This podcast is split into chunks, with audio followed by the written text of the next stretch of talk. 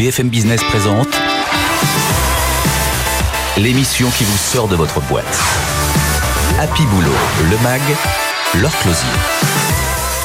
Bonjour à tous et bienvenue dans Happy Boulot le Mag. Si je vous demande quel est le métier qui est le plus en transformation aujourd'hui, c'est postier. Évidemment, on sera avec la DRH de la Poste dans un instant pour parler de la transformation du métier. La parole se libère dans les entreprises, c'est une bonne chose, mais du coup, les enquêtes internes aussi. On enquête sur les comportements des salariés. Il y a des règles et des méthodes. On va en parler avec une avocate spécialisée dans le droit du travail. Et puis les problèmes informatiques. Mais quel enfer Comment les résoudre? Il y a des boîtes qui proposent l'externalisation euh, complète de la gestion du parc informatique. On sera avec le fondateur de Trillis dans un instant. Happy Boulot, le MAG, c'est parti. BFM Business, Happy Boulot, le MAG, l'exécutif de la semaine. Notre exécutif de la semaine, c'est Valérie Decaux, DRH du groupe La Poste. Bonjour, je suis ravie de vous recevoir. La Poste, c'est 249 000 collaborateurs, 80% des salariés qui travaillent sur le terrain, fonctionnaires à 34%, euh, à 34% avant 52% il y a 10 ans. Ça veut dire que ça change complètement à l'intérieur de la poste. Est-ce qu'aujourd'hui, quand on rentre à la poste, c'est toujours pour la vie? Alors, en tout cas, c'est pour une, une, période longue parce qu'effectivement, euh, les postiers euh, restent à la poste. Et d'ailleurs, c'est une de nos volontés euh, de notre politique sociale, c'est de pouvoir accompagner nos postiers dans toutes les transformations que la poste vit, dans, dans tous ses métiers. la poste est connue de tout le monde. On connaît tous le facteur, le bureau de poste, les petites voitures jaunes, les vélos électriques aujourd'hui. on est aussi présent à l'international. 40% de notre chiffre d'affaires est fait à l'international, ça on le sait moins. Mais en tout cas, nous avons une volonté de conserver avec nous nos postiers et de les emmener vers les métiers de demain. Vous faites face à une transformation énorme du métier de postier, le numérique, l'évolution de la, société. Tout le monde a un avis sur ce que pourrait devenir le postier de demain. J'imagine qu'évidemment c'est un sujet euh, très important chez vous. Il va faire quoi le postier demain? Alors il peut faire plein de choses. Alors déjà, il peut continuer de ce qu'il de, de, de, faire ce qu'il fait aujourd'hui. On connaît tous la distribution du Il faut savoir que les volumes de courrier ont été divisés par deux en dix ans, ce qui est considérable. Il y a le colis, naturellement, et on l'a vu pendant la crise sanitaire avec euh, l'e-commerce qui s'est considérablement euh, développé. Et là, les postiers, bien sûr, ont joué euh, un rôle. Et aujourd'hui, pour vous donner une idée, on distribue 2 millions de colis par jour. Hein, c'est ce qu'on faisait pendant les fêtes il y a 3-4 ans. Maintenant, c'est tous les jours. Maintenant, c'est tous les jours. Donc, on voit qu'il y a une transformation déjà au sein des métiers. Hein. On peut être encore facteur aujourd'hui, mais ne plus faire tout à fait la même chose qu'il y a 5 ans ou 10 ans. Donc ça, c'est une première chose. Et puis, nous avons euh, des métiers de service, de service de proximité. Parce que la poste, au fond, si elle a une caractéristique, c'est d'avoir des, des, valeurs humaines extrêmement ancrées euh, dans son ADN. C'est euh, le lien social, c'est l'échange, c'est la proximité, les missions de service public. Donc tous ces aspects finalement d'abord confèrent une spécificité euh, aux postiers et donc nous distribuons aussi euh, des plateaux repas pour euh, les personnes âgées. Nous aidons à l'installation de matériel médical pour maintenir les personnes âgées à domicile. Donc on voit bien que ces métiers sont extrêmement évolutifs. Et puis on a aussi bien sûr le pôle banque assurance et aussi les métiers du numérique qui émergent. Comment vous réfléchissez euh, l'avenir du postier? Est-ce que vous dites qu'il va falloir faire du cas par cas en fonction des régions, des territoires, tellement c'est différent en fonction des endroits de la France? Ou vous dites il y a un cadre, euh, il faut qu'on sache où on va en termes de métier alors moi, je, je, crois à la réalité euh, du, du, local, parce que la poste est présente sur euh, chaque territoire, et euh, ce n'est pas la même chose que la poste des villes, la poste des champs ou la poste des mm. périphéries. Les besoins des citoyens de nos clients sont différents, et il faut qu'on ait cette capacité, on l'a d'ailleurs, hein, à s'adapter, tant sur les bureaux que sur la partie logistique, à s'adapter aux besoins. Donc moi, je crois qu'effectivement, il y a différentes façons d'exercer le métier et en fonction des territoires, évidemment, entre euh, le facteur des villes euh, qu'on voit euh, notamment à Paris, voilà, avec le vélo électrique ou, ou, ou, le, le chariot, et puis le, le, facteur des champs qui peut intervenir auprès des personnes les plus fragiles en ruralité, on voit bien que l'évolution sera différente. Mais ça veut dire que vous devez désormais, dans, dans une entreprise publique comme la Poste, penser carrière, évolution, euh, formation bien plus qu'avant. Oui, oui, oui, vraiment. Et, c'est notre, encore une fois, on le revendique. En tout cas, c'est notre politique sociale. Euh, on vient de signer un accord euh, avec la CFDT, CFTC, CGC et l'UNSA, et justement où on indique d'une part que l'on souhaite continuer de travailler avec nos postiers. Et pour ce faire et pour s'adapter à ces évolutions et aux besoins de l'entreprise, eh bien, nous avons créé des parcours professionnels euh, qui seront adaptés euh, pour chacun, mais qui permettront, qui doivent permettre en termes de formation, hein, c'est 200 millions par an, donc c'est pas rien que l'on investit pour pouvoir maintenir dans l'emploi nos postiers et puis leur permettre d'avoir des belles évolutions. Parce que la poste, c'est aussi des métiers plus numériques, plus digitaux. Euh, chaque année, nous avons des promotions euh, de postiers qui peuvent devenir, grâce euh, à l'école Simplon, développeurs mmh. concepteurs. un partenariat, oui. Voilà. Et, donc, ça, c'est quand même formidable de se dire qu'au fond, euh, les facteurs qui le souhaitent, eh bien, peuvent accéder à des métiers qu'aucune autre entreprise finalement n'offrirait. Mais ça veut dire que quand on rentre postier aujourd'hui, il faut être prêt à une mutation totale de son métier. Est-ce que ça fait peur à ceux qui sont là depuis longtemps? Alors oui, je pense que ça peut faire peur euh, et en même temps, euh, ça peut faire envie. Hein, donc euh, chacun est différent. Euh, moi, je ne crois pas qu'il y ait de règles. Ceux qui souhaitent rester sur les métiers traditionnels, euh, même si le courrier a diminué, il y en a encore. Donc il ne s'agit pas de forcer les personnes, les postiers, à changer de métier. En revanche, je crois profondément que c'est le rôle social de l'entreprise de pouvoir leur permettre et de donner ces opportunités. Mais vous devez quand même l'expliquer que c'est une opportunité, une évolution. Il faut, enfin, de mon point de vue, faut quand même cas, convaitre. Il faut dire les choses. Parce que faire passer le permis de conduire, apporter des repas, oui. euh, vous disiez tout à l'heure, euh, monter du matériel médical, tout ça, c'est au départ, c'était pas le, c'était pas le cœur du métier. C'est vrai, mais, mais je crois aussi que dans euh, euh finalement ce qui caractérise le, le, le, postier, c'est l'humain, la proximité, c'est le rendre service, et qu'au fond que vous distribuiez du mm. courrier ou bien que vous apportiez euh, des repas euh, à des personnes âgées, vous êtes dans la même dynamique et parler. Euh. Ouais. Vous avez euh, un taux de, de personnes handicapées dans vos effectifs qui est de 7%. Ouais. J'avoue que ce taux m'a mmh. m'a interpellé parce que j'ai pas l'habitude. Vu qu'on reçoit beaucoup d'entreprises privées, beaucoup euh, préfèrent payer mmh. l'amende plutôt que de faire monter ce taux de, de personnes handicapées dans leur rang. Vous leur dites quoi? Vous vous plantez en fait? Vous, vous, ben, moi, vous moi je, je, je, je, je pense que encore une fois, il y a un rôle social particulier euh, à la Poste et au-delà, euh, voilà, je, je, je, le défends, c'est ma conviction. Euh, la Poste est très active en matière d'insertion, de mm. diversité et de handicap. C'est vrai qu'on a un des taux les plus forts, un taux d'emploi de personnes handicapées. Ça veut dire aussi qu'on met les moyens hein, pour maintenir dans l'emploi. J'ai en tête dans un bureau de poste hein, une dame qui a une surdité, voilà, avérée, importante et pourtant qu'on a réussi à maintenir euh, dans l'emploi. Euh, au moment de la crise sanitaire, évidemment, euh, il a fallu renforcer ses protections parce que elle en avait mm. besoin. Et par exemple, nous nous sommes mis dans ce bureau et les équipes étaient super contentes de mettre les, les, les fameux masques mm. inclusifs.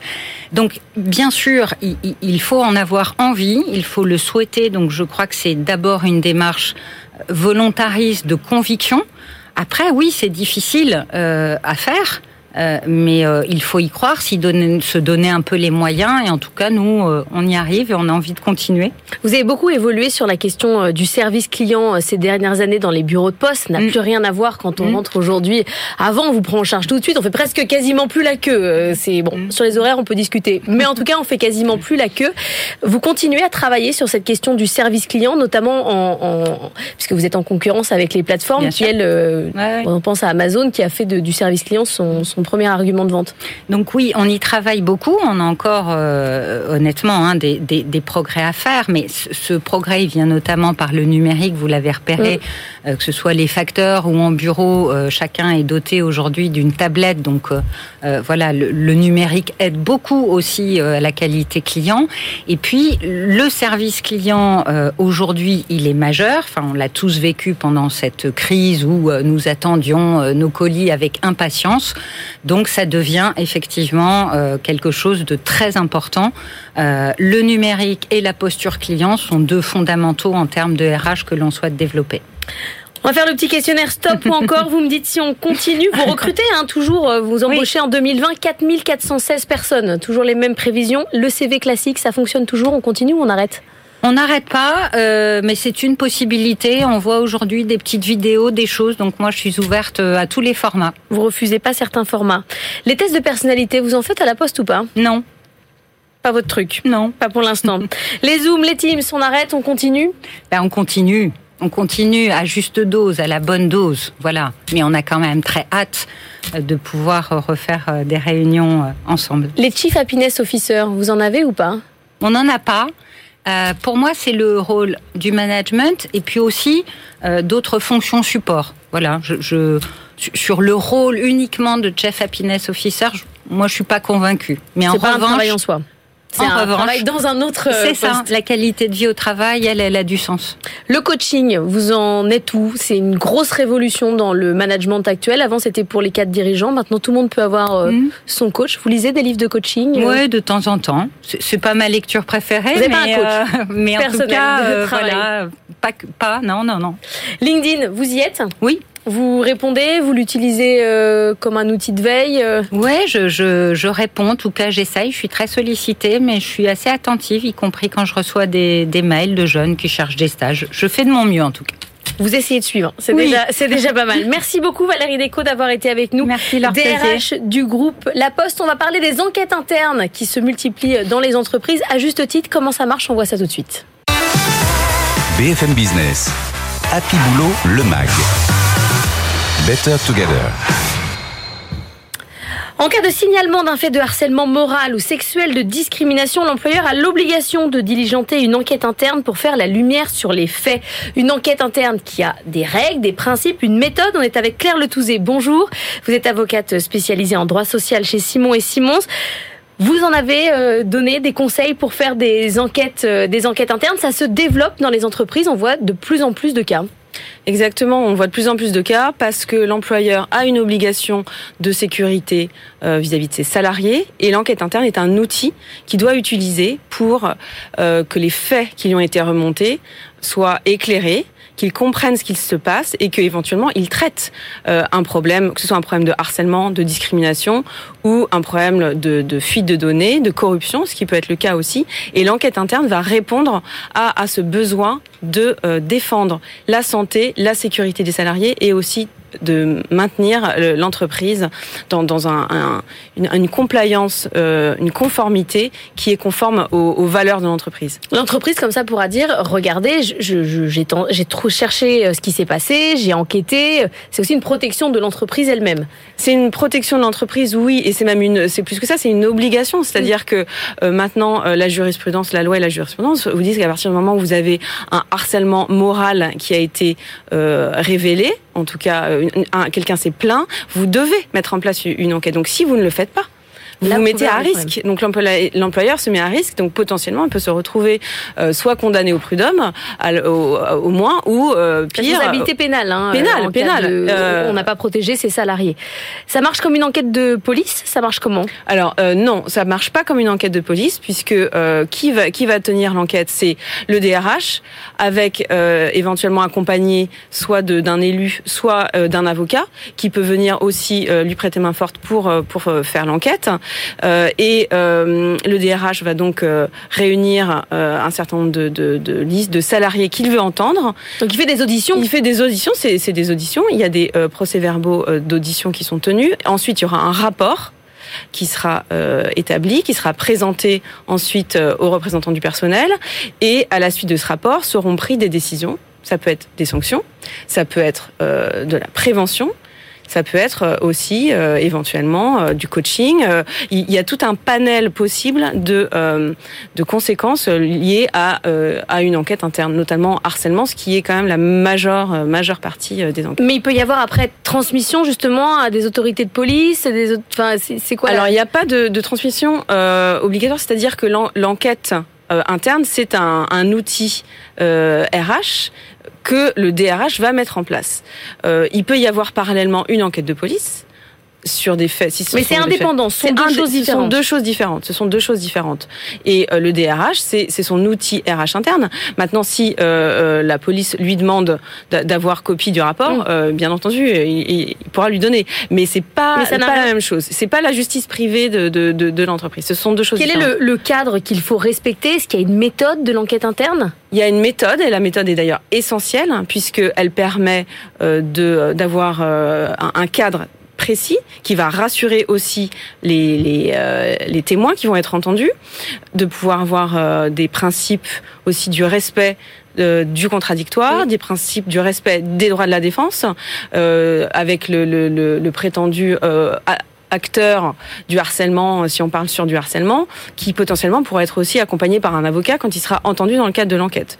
Donc oui, il y a des principes qui sont euh, qui sont là pour rassurer aussi et pour crédibiliser l'enquête. C'est-à-dire qu'il faut quand même que les salariés aussi prennent ça au sérieux, c'est-à-dire que leurs déclarations sont importantes, peuvent aboutir à un licenciement on ne fait pas état de rumeurs, on, on fait des, des, vrais témoignages. Exactement, et c'est pour ça que l'enquête et la façon dont les questions vont être posées, dont on va euh, responsabiliser le, la, la, parole en disant que la parole a un poids, la parole a une valeur, on vous écoute, on vous fait éventuellement signer euh, le compte-rendu de, de, ce que vous dites, et potentiellement ça peut conduire en effet à un licenciement si le harcèlement euh, est, euh, est, manifeste, et ça peut conduire même à un procès pénal par la suite. Donc oui, euh, il faut que chacun ait conscience du, poids de sa parole, mais que la parole aussi soit libérée et soit entendue par l'employeur. C'est ça qu'on demande aujourd'hui à l'employeur, c'est de, pouvoir faire la lumière sur des faits dans son entreprise et aussi d'écouter les salariés, que ce soit les victimes, les témoins et évidemment le potentiel auteur. C'est parfois compliqué de parler à son DRH ou même à un représentant du personnel. Est-ce que vous conseillez de prendre une entreprise extérieure, un cabinet qui s'occupe de l'enquête interne?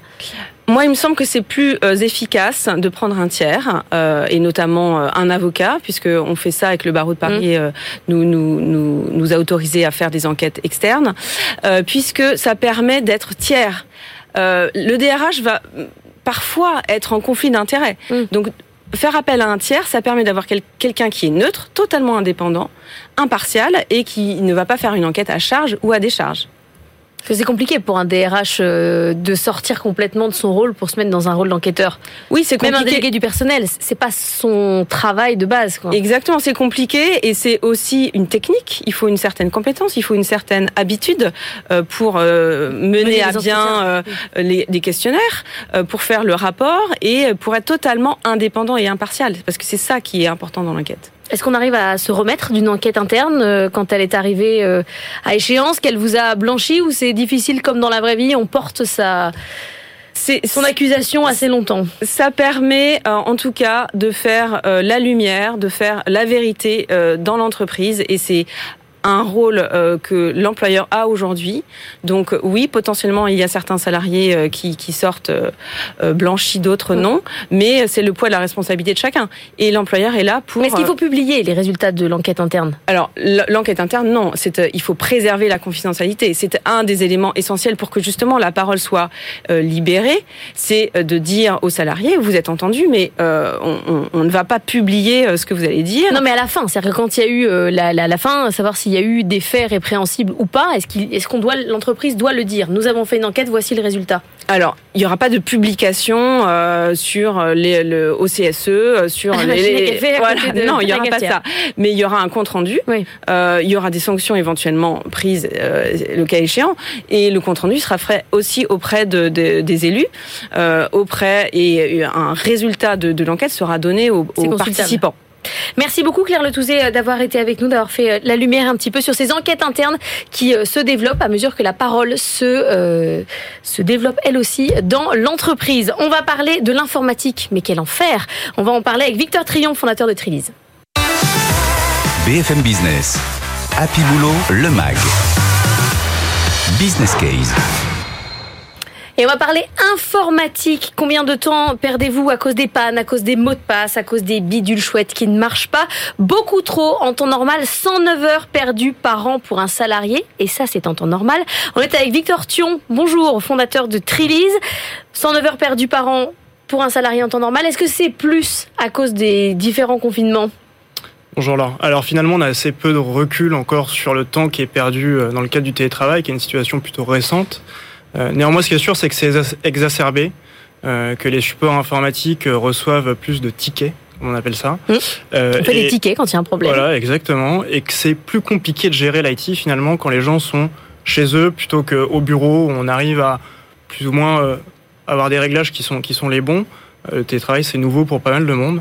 Donc, ce qui est sûr, c'est que c'est exacerbé. Qu'est-ce que ça veut dire? Ça veut dire que les gens font moins les mises à jour, euh, font moins attention à leur matériel. Le fait que la personne de l'informatique ne soit pas là, ça a un impact. Oui, c'est marrant cette référence à la personne de l'informatique. Hein. souvent, on descend au premier étage. Souvent, euh, rez-de-chaussée ou au sous-sol. c'est vrai, Mais, mais euh, bah, les réglages, oui. Euh, finalement, l'informatique, c'est pas le métier des gens euh, euh, qui utilisent leur PC chez eux pour la plupart. Et donc, si on n'a pas un paramétrage qui est le bon, avec des mises à jour qui sont automatisées, la mise à jour, c'est l'exemple roi. Si les mises à jour fonctionnent pas correctement, ça crée un des failles de sécurité et puis deux des bugs puisque les mises à jour corrigent ces bugs-là.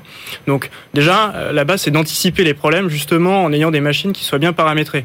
Euh, ça, c'est la première chose avant de vouloir résoudre les problèmes. Et finalement, oui, comment on résout les problèmes une fois que les gens sont chez eux, c'est pas pareil que quand ils sont au bureau. On a du mal à faire du support informatique euh, par, euh, par téléphone. Ça se télétravaille mal, en fait, le ticket informatique. Assez mal, parce que c'est assez mal modernisé, assez mal digitalisé. nous, pour le coup, ce qu'on fait beaucoup au-delà du téléphone, c'est de prendre la main à distance avec les gens. quand ils sont chez mmh. eux, c'est vraiment une, une, méthode de résolution qui est qui est, pas nouvelle, mais qui marche bien pour le télétravail. C'est-à-dire qu'on les accompagne à distance. Euh, si jamais ils n'y arrivent pas, si jamais avec la mise à jour ça ne passe pas, on les accompagne, on prend en main à distance avec eux. Bien sûr, c'est soumis à leur approbation. Hein. On n'arrive pas sur l'ordinateur et on fait n'importe quoi. Euh, mais ça peut être une technique qui marche bien. Le téléphone traditionnel sur la ligne fixe, qui est euh, d'ailleurs parfois offshoreisé dans des, dans des pays, c'est plus compliqué. Quand on est dans une grande entreprise, euh, à la rigueur, on a un pôle informatique. Il n'y a pas une personne de l'informatique, il y en a 100. Pour les PME, c'est plus compliqué d'avoir eh quelqu'un qui est dédié. Vous, vous proposez quoi concrètement? Euh, Très clairement, c'est l'externalisation d'une partie ou de la totalité du service informatique, puisqu'on adresse toute la verticale informatique pour les PME. C'est-à-dire qu'on participe à leur équipement en matériel informatique en proposant une offre de leasing. Ensuite, on participe à l'entretien du parc avec une application euh, de gestion de flotte informatique. Et puis le troisième point, c'est le support euh, qu'on peut leur apporter à leurs collaborateurs directement.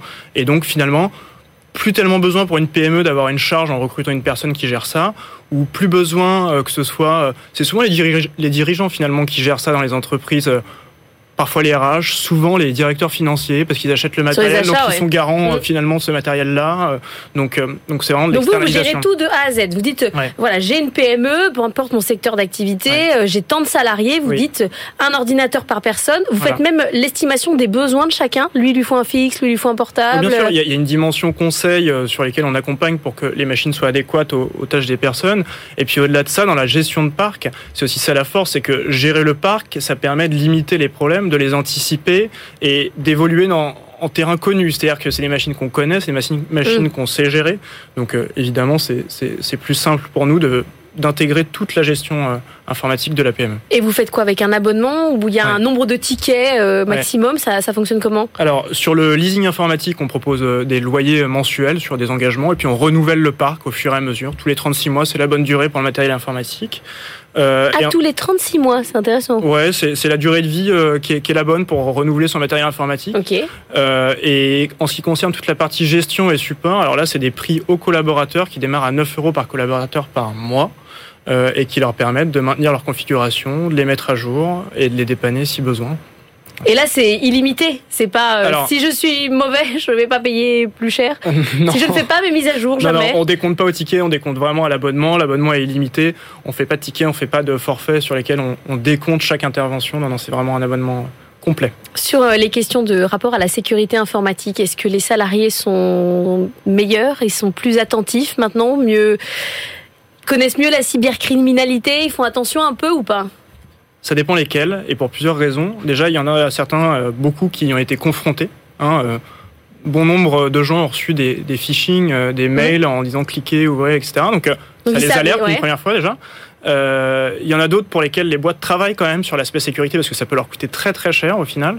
Euh, et puis il y en a d'autres à l'inverse qui sont euh, démunis face au problème et qui finalement ne savent peut-être pas que par exemple une mise à jour va limiter les failles ou que avoir un antivirus aussi va va éviter. Donc vous faites aussi de la pédagogie sur. Bien sûr, on fait de la pédagogie et surtout dans ce qu'on propose dans la gestion, ça vise à optimiser cette sécurité euh, la gestion, c'est la sécurité, c'est le bon état de santé du parc informatique. Donc en fait, on a une gestion qui permet de, vraiment avoir un cadre dans tout ça et, euh, d'avoir une gestion qui est optimale.